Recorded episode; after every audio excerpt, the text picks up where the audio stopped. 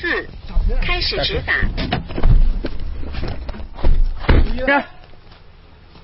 下车下车下车，下车熄火下车，熄火下车，把火熄了。我熄火下车。等一下等一下，熄火下车。好了，行我们边防检查啊。好好，好的。趴着趴着，趴着趴着趴着，下面上。这是云南德宏边境管理支队的一次执法行动，目标是一辆尾号为六三 A 的越野车。这次行动与此前德宏边境管理部门获悉的一份情报有关。具体信息就是，呃，有一个中国的内地男子，然后是准备通过车体藏毒，呃，把这个毒品从境外运到境中国境内以后，然后运往省外，运往省外进行销售了。随后，德宏边境管理部门展开调查，而经过一段时间的摸排，尾号为六三 A 的一辆越野车进入了侦查人员的视线。而经查证，可疑车辆的车主是一名叫张明的男子。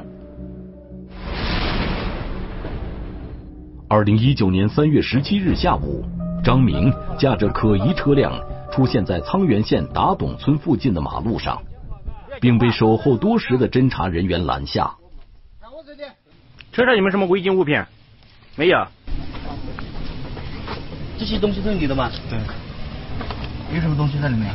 就全是衣服，你看，全是衣服。跟你说，自己现在说还是主动交代啊？我主动交代。嗯，你主动交代，那你现在跟我们说，嗯，不要我们到时候查到了。说你说你说你说是是属于有立功情节的，立功情节的。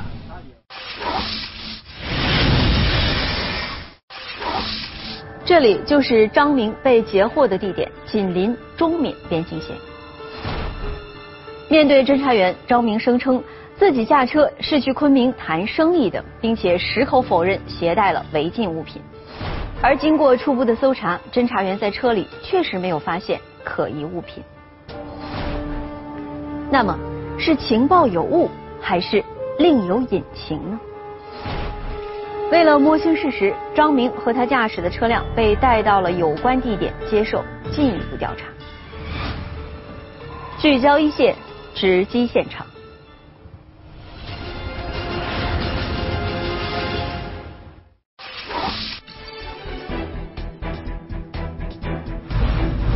境线上，他们神秘出没。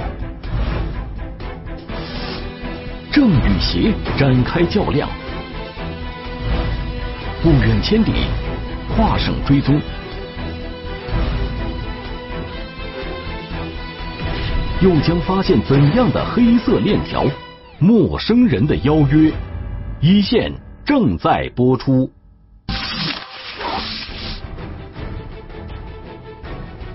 在拦截张明的过程中，侦查人员注意到。一个驾着摩托车的人也十分可疑。此前，这辆摩托车一直行驶在张明那辆车的前面。在拦截张明的同时，骑摩托车的人也被拦下。据这名男子交代，他只是拿钱替人带路，以逃避入境检查。他说要带路，看有没有交警，有没有呃警察。就开摩托走，他前面他就跟踪我们，给我指路，他钱给我两百，他说等人出来嘛，我再给你五百，他说我就去见那个光头，我不知道他的名字。赵也门所说的给钱让他带路的人就是张明，对此，张明和赵也门的说法相吻合。我不知道。包括我坐我车上那个人，他姓什么我也不知道，我也没问。对对对，我只是给他钱。张明说，由于自己欠债，上了征信黑名单，被限制出入境。但由于生意上的需要，去了缅甸一趟，回来的时候就花钱雇了一个人带着走便道，以逃避边境部门的检查。因为从边境到昆明这路上查查边防查查车查的挺挺厉害的，一路上要过大概三三四个那个边防站。那么张明所说的是事实吗？他驾车偷偷出境的目的究竟是什么呢？据初步调查，张明在不久前买了这辆车，而买车的钱却来自境外的一张银行卡。这个钱到底是怎么买的？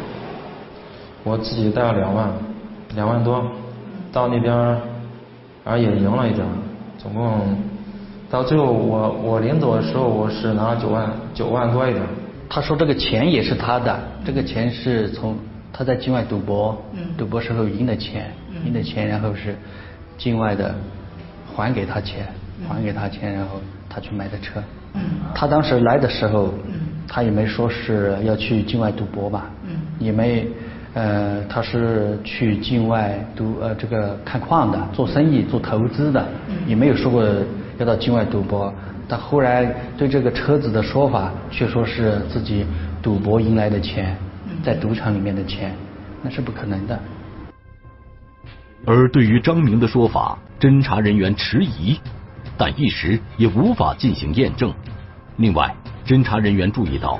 张明买车之后的轨迹也十分可疑。关键信息就是他买了车之后没有在昆明逗留，然后直接就出境，从临沧出境了，就这样。侦查人员认为张明偷偷把车开到境外的目的值得怀疑，随即侦查人员将张明所驾的车辆开到修理厂拆解，以进一步搜查。我们把车那个用那个机器把它升起来之后，从下面观看了嘛，也是看不出来异常。然后在最后的时候，在大梁那里有个有一个小孔啊，然后我们就拿着电筒照进去看了一下，也没发现异常。最后的是，嗯，然后最后最后我一下我用手嗯那个插进去摸了一下了嘛，感觉里面有一个呃小小小铁片。挡在那里，但是你再使劲一点，那个小铁片小铁片会动，我就感觉这个比较异常。经过仔细查看，侦查人员发现这辆车被精心改装过。然后我就随便拿了一个小铁丝，呃，从那个那个它当的那个铁片那个缝隙那里插进去，然后拨开了一看，里面有一个塑料袋。哎，我就感觉，嗯，毒品应该是毒品的。在可疑车辆的底部，侦查人员发现了大量的可疑物品。两条大梁，那个有点像大梁那个保险杆里面，就藏在那里面嘛。后经查验称重，张明所驾驶车辆搜出的是冰毒。共计十二点一一四九八千克。面对自己车内藏匿的这一批毒品，张明则辩称他完全不知情，并声称自己中了别人的圈套。后来我进来之后，我就在那儿想，我有可能他本身叫我出去，有可能就是一个圈套。面对侦查员的讯问，张明说。这批毒品可能在境外被人偷偷装上车的，并认为这和境外的一个人有关。他跟我说是具体，应他我一直叫他王哥。从第一次第一次见他就只跟我说他姓王，具体叫什么他也没跟我说过，我也没问过他，我就一直叫他王哥。啊，人看起来特别随和，就不像那种做坏事的人。穿着穿着也是非常非常就是就是非常得体，就像像像一个正经做生意的人一样吗。张明说，此前自己在河南老家做小额贷款的生意，但后来就做不下去了。二零一八年年底，他跑到昆明来寻找挣钱的机会，一个偶然的碰面，他认识了那名王姓男子。当时他他也是在路边，他感觉他一个人嘛挺，然后我就过去给他塞名片，然后就就聊了几句，他就说问我贷款的贷款的一些细节，然后我们就聊了一会儿，然后我知道他姓王，然后在边境上这边做生意，后来就就留了联系方式。张敏说，他在昆明待了一段时间，一直没有挣到钱，生活上陷入困境。那时，他就想到了那名王姓男子。二零一九年年初的一天，他主动给王姓男子打电话，问是否有赚钱的门路。电话里，王姓男子邀请他去缅甸。然后他跟我说说，呃，反正你在那边也没事，要不然你过来这边玩吧。另外看一下，看这边有有你，你有有没有你想做的生意？就这样，在王姓男子的邀约之下，张明去了缅甸，采取的方式是偷渡。对于偷偷出境的目的，张明声称是去考察生意，但又无法佐证。唯一可以证实的事实是，当他试图偷偷返回到国内时，被边检部门抓获，并因此被拘留了三天。就他当时就是对他，他就是非法出入境嘛，非法出入境被当地的派出所查获以后，对他进行了一个行政处罚。据调查，张明因非法出入境被处罚之后，很快便又故伎重演，再次偷偷去了缅甸。而这次非法出境，他驾驶着尾号六三 A 的越野车，然而他一回到境内，便被侦查人员截获。车内藏匿的毒品也一并被查获。我不知道那个东西在我车上，而且从开始他也没从来没有人跟我说过毒品的事儿，我完全是被利用的。被谁利用的就是王哥。但是毕竟是在你这个车子要改装的话，它藏藏的地方还挺隐蔽的。要改装的话，你想想，没有你最起码得给他车钥匙吧，是吧？那谁让你？没有，我这个车一直在就是他的矿上停。车上的毒品，他自己辩解是，他当时到了矿场上以后，把车子停在了停在了矿上矿场上，然后自己就出去玩了。张明不承认车内的毒品和自己有关，但是呢，他又无法自圆其说。根据种种迹象，德宏边境管理部门推断，张明不止一次的非法出入境，目的应该不像他说的那么简单，是为了考察生意，很有可能是为了运输这批毒品所做的铺垫。在侦查员对该案件展开进一步调查的时候，另一件事发生了。在张明被抓获的几天后，相似的一幕在瑞丽又出现了。夜幕下，他行踪诡秘，欲言又止的背后，又是怎样惊人的真相？陌生人的邀约，一线继续播出。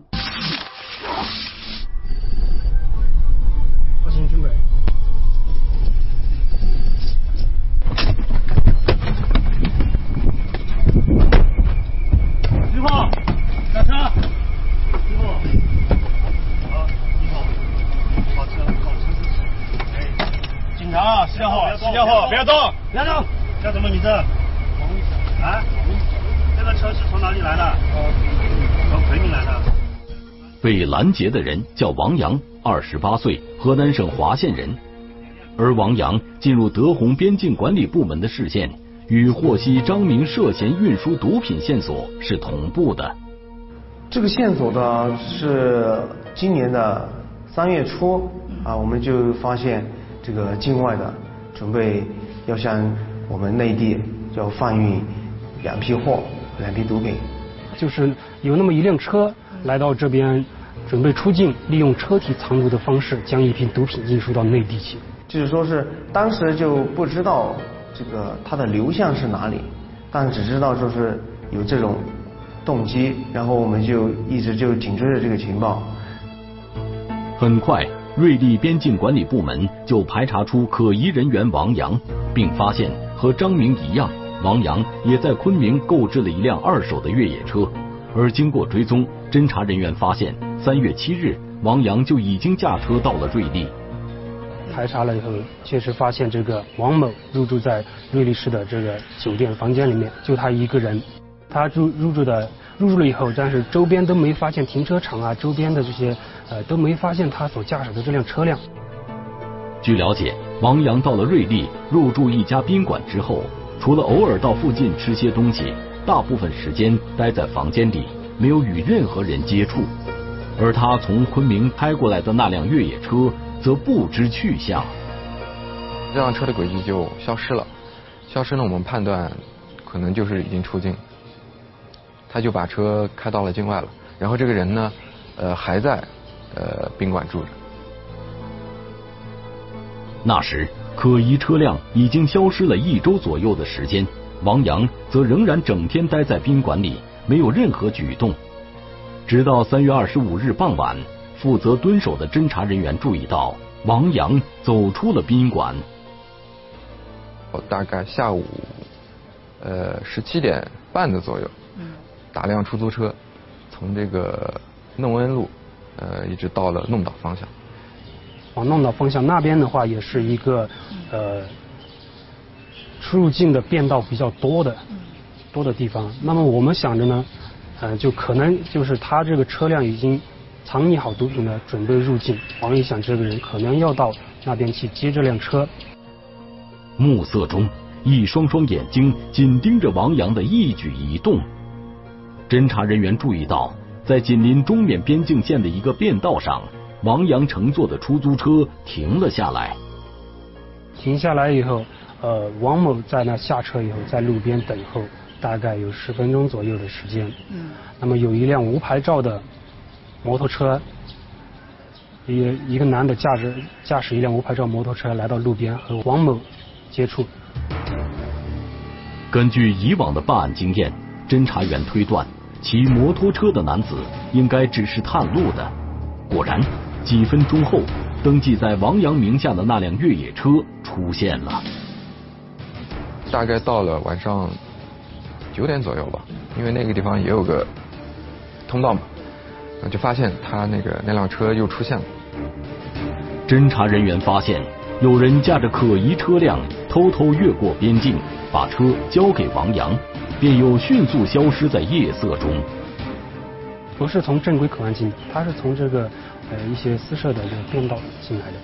开进国内以后呢，我们就是呃然后一路尾随在判断他是否这辆车辆是否已经藏匿有毒品，是否是准备运输到内地。经过研判以后呢，进一步确认他这个呃藏匿有毒品的可能性非常大。随即，专案组派出一组侦查人员，在回瑞丽城区的路上临时设立了一个卡点，对王阳所驾驶的可疑车辆进行拦截。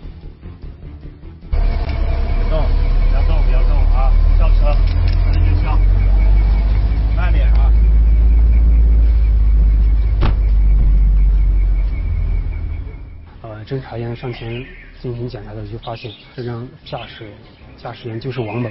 拿给外面的人了嘛？是不是？包括今天你从这个宾馆出来，是不是还有一个人？是不是？然后你就坐出租车上来了，这些我们都知道，所以给你机会，不然我们就去修理厂全部开了。问他，呃，身上或者车上有没有携带或者是藏匿有呃违禁物品？当时王某是。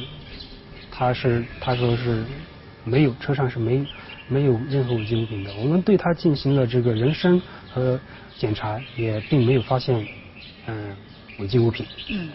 车体的话啊，因为现场条件嗯不利于我们进行整个车体的检查。好不好？里面有什么东西？啊？我不知道有什么东西。你你是不想配合了吗？是不是？不是，我这面对侦查员不停的追问。王阳如坐针毡。要不要个配合？看你是不是？我刚才讲了，你自己讲跟我们就吵出来那个不一样。如果你你不讲了，我们就直接把车子也开走了，到时候直接去修修理厂了，该拆的全部拆。啊？知道？要不要配合？有没有什么东西？是不是？现在是你看全部都录着的啊！你说的每一句话都都录着了，这里。啊，配合。犹豫再三之后，王阳表示愿意配合办案部门的调查，把事情的来龙去脉说清楚。是谁叫你下来的？是不是？怎么下来的？这这个是谁叫我下来？这我这不清楚，这这我不知道他的名字。嗯。那你是怎么下来的？然后怎么联系的？那个过程，不用我一点一点解挤了吗？你自己讲。开始为您播报前方路况及摄像头。好像好像是十月初吧，在月初在网上看到看到那个，他说招车，招个司机，然后我说那我会做，嗯，我那时候缺钱。他是在外地打工的，他是通过网络上，通过一个呃交友平台，然后认识了这个境外的毒品供货商。那么境外毒品供货商呢是呃答应支付给他多少的报酬，让他把呃到云南瑞丽运运输一批毒品到内地去。他说给我三万块钱。三万。那个车是多少钱买的？这个。这个车吧。十十多万。十多万。十三万。是他们买了以后直接就落在你的名下，是不是？哦，对的。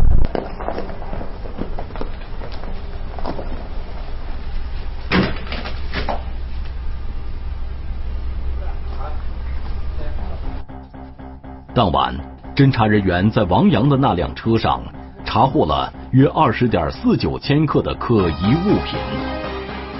左右两个驾驶位的门框这发现藏藏匿有这个毒品，两种毒品，一个是冰毒，就是纯冰，白色晶体状的纯冰，然后另一个是麻黄素，麻黄素红色的小药丸颗粒。嗯当时呢，呃，王某也对这个。呃，行为就是供认不讳。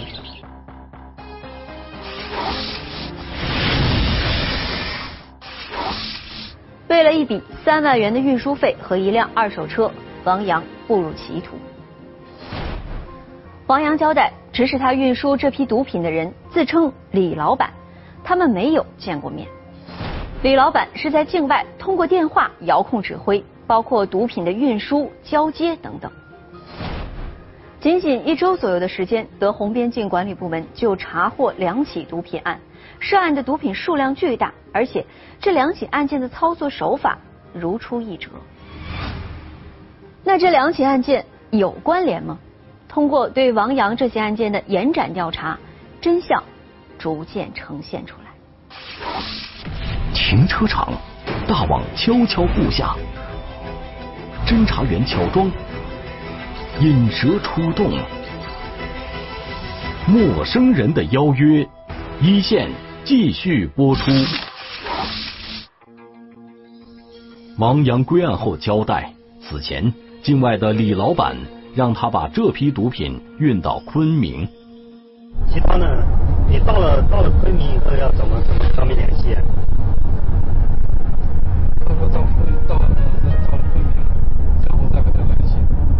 你有没有见过他们？没有见过。在昆明的人，在昆明的人没没有见过。就李老板和他交代了，到时候会跟他联系，具体到到哪里交给谁，到时候到了以后我会通知你。那么王某对这个呃下一步的到哪他是很模糊的，他只是知道是要开到昆明去。根据王阳所交代的情况，专案组认为躲在境外的毒贩可能还没有发现王阳已被抓获。随即，专案组作出部署，延展案件的侦破，追查这批毒品的下线。就是压制犯罪嫌疑人，嗯，带着这个呃他所驾驶的车辆以及查获的毒品，我们嗯一同前往昆明延伸，争取把这个呃扩大战果，把这个整个网络给它销毁掉。当晚，一组侦查员押解着王阳赶往昆明。据王阳交代，此前。李老板要求他必须按时电话联系。王某在服务区休息的时候，会给李老板打个电话报个平安，就说我我现在到哪哪了，然后现在还一路平安，你放心。嗯。以及预计什么时候到达昆明？那么李老板呢，也是很相信王某，就是很信任王某。嗯。哎，让让他开车的时候小心点，注意休息。经过几个小时的奔波。三月二十六日凌晨两点左右，侦查小组以及王阳一行到了昆明。专案组做出相应的部署后，便安排王阳和境外的李老板联系，确认交货时间以及地点。没想到李老板却说交货地点不在昆明。但是这时候呢，李老板他跟王某说：“好的，你先在昆明休息。那么下一下一步我们是要到湖北去。”到湖北。哎，对，不是昆明，对，不是昆明，他最终交易地点他是湖北。境外的嫌疑人要求王阳将毒品运到湖北武穴市，并指定王阳入住武穴市区的某宾馆。根据这一情况，专案组随即调整计划，稍事休整。侦查人员便又押解着王阳启程赶赴湖北。相当于是每天这个嫌疑人，我们抓获的这个嫌疑人要和境外这边的嫌疑人给报平安，啊，每天都会通两个电话左右，啊，呃，然后包括这个境外这边，呃，要给嫌疑人这个路费，一段一段给路费。会每天都会给他打钱。每每天都会，再从我们瑞丽这个地方到昆明打了三千，然后从昆明到湖北。呃，到湖北交界这个地方，就相当于湖南，湖南到湖北交界的这个地方，呃，是打了打了五千，到了湖北以后又打了两千。一路上，躲在境外的嫌疑人不停给王阳的卡里打钱，这也让侦查人员稍稍松了一口气，因为这说明王阳被抓获的事实没有被察觉。经过近两天的奔波，侦查员一行到了武穴市，并立即和当地的禁毒部门取得联系。我们就和这个呃湖北黄冈市黄冈黄冈市这个武穴禁毒禁毒大队这边呃呃联系联系之后，当时我们他们这个副市长了嘛，也是公安局局长了嘛，也当天晚上和我们共同参会，研究一下怎么样一个抓捕计划。三月二十九日，侦查员安排王阳和境外嫌疑人打电话，告知已按其要求在宾馆住下。能让。王某入住和和侦查员一起入住了呃这个李老板指定的酒店去，然后把车停在停车场里面，嗯，其他侦查员呢在这个停车场外围进行一个布控。三月二十九日上午，正在营业的这家宾馆看似和平时无异，但暗中一双双警惕的眼睛正密切注意着宾馆内外往来的人和车。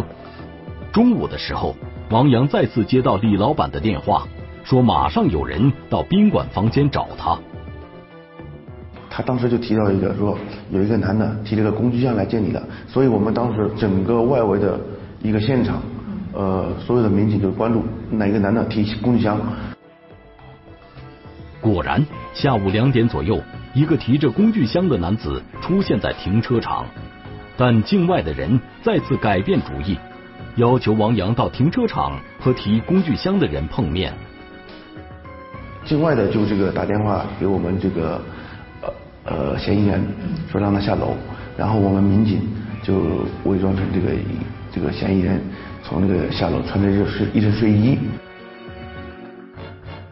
为确保抓捕成功，一名侦查员假扮成王阳下楼和前来交接的人见面，然而来人十分警觉。并拿出电话，要求扮成嫌疑人的侦查员和境外的人进行视频确认。见面的时候，因为梅某也不放心，也不知道谁是谁，他就和境外这个人是通语呃视频通话，啊是一直在视频通话，说就是一直就是把我们民警的照片啊，呃拍给拍给境外的人看，但是好就好在我们这个抓的这个嫌疑人和境外这个人没有见过面。不知道长什么样子。为避免节外生枝，一声令下之后，几名侦查员扑上前去。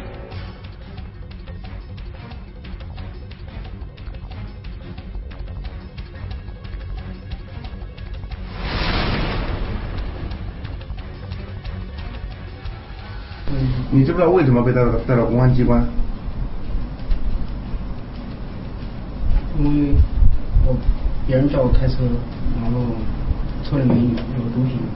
啊。但是我没见到毒品。嗯。别人答应给我给我报酬。他心里面是清楚的，但是为了高额的利润。嗯，给他多少钱？呃，当时是还没还没还没谈好多少钱，反正就是让他去做，做了以后，这个不会亏待他。胡杨承认自己就是前来交接那批毒品的人，并交代雇他的人是他的一个朋友，外号叫老头。他叫个，他这边还叫个师傅过来，跟我跟他一起视频，当着那个师傅的面，那个师傅教我教我怎么拆。老头现在在什么地方？他应该是在国外。呃，梅某和这个境外的这个曾某，他们两个从小玩到大朋友啊，只是因为在中国这边他很难混，就跑到缅甸那边，呃，是帮人家跑跑腿之类的东西。他在缅甸那边时间待的长了，而且呃他自己也想通过毒品的方式，呃来赚点外快，就相当于类似于中介这种形式。调查结果显示，虽然是同一批毒品，但躲在境外指使胡杨来接毒品的老头，和雇佣王阳运输毒品的李老板，并不是同一个人。对，相当于是，呃，我是指挥，我是指挥驾驶员，你是指挥买家，相当于是这个样子。那他俩什么关系呢？是买家和卖家的关系吗？他们俩合作伙伴，两个人都是点对点，我只针针对你一个人。啊，或者是，然后我和你在沟通，你在指挥另一个人，啊，就是交接环节他们没有碰线，碰不到在一起。专案组认为，躲在境外的老头和李老板关联紧密，是一个贩卖运输毒品链条上重要的一环。那这个毒品到底是真的还是姓李的？他们两个应该都不是他们两个的，他们两个只是。也相当于在缅甸的类似于马仔跑腿的那种毒品犯罪这一块，没有说就是说一层两层的，基本上都是五层六层，然后结呃结合成一个犯罪网络。据调查，为了逃避打击，一些不法人员躲在境外，在网络上雇佣一些人把毒品偷运到境内。另找信得过的同伙进行分销，以谋取暴利。德宏边境管理部门查获的张明运输毒品案以及王阳运输毒品案都是这一类型。这两起案件的关联性的话，都是由境外统一来指挥的。同一个人？同一伙人。嗯，对于下线就是同一指挥，因为是两两起案件都是相隔的时间都不长。嗯。啊，都不长的话。嗯，那批走完了就出问题了啊！第一批是这个咱们临床查获的这批出出问题了，然后紧接着第二批就再走，我可以蚂蚁搬家式的这种方式来走。针对这种新的犯罪趋势，德宏边境管理部门也采取相应的措施，和内地相关部门建立联动机制，进行有效打击。我们。嗯，又跟我们内地的目的地的呃禁禁毒警方在一起合作，来这个联办这起案件，更能产生巨大的影响啊。一个就是说，呃，我们震慑了我们中缅边境一带的这些贩毒的这些人员，然后另外一个方面啊，也对咱们这个云南和内地的一些一些缉毒的。呃，警方的一些联动，又产生了更好的一个深远的一个机制，更好的一个有效的一个链接。据了解，涉案的张明、王阳、胡杨因涉嫌运输毒品已经被刑事拘留，案件还在进一步的侦办之中。案件中的涉案人员年龄都在三十岁左右，没有稳定职业，又急于找到挣钱的门路，这让不法人员有了可乘之机。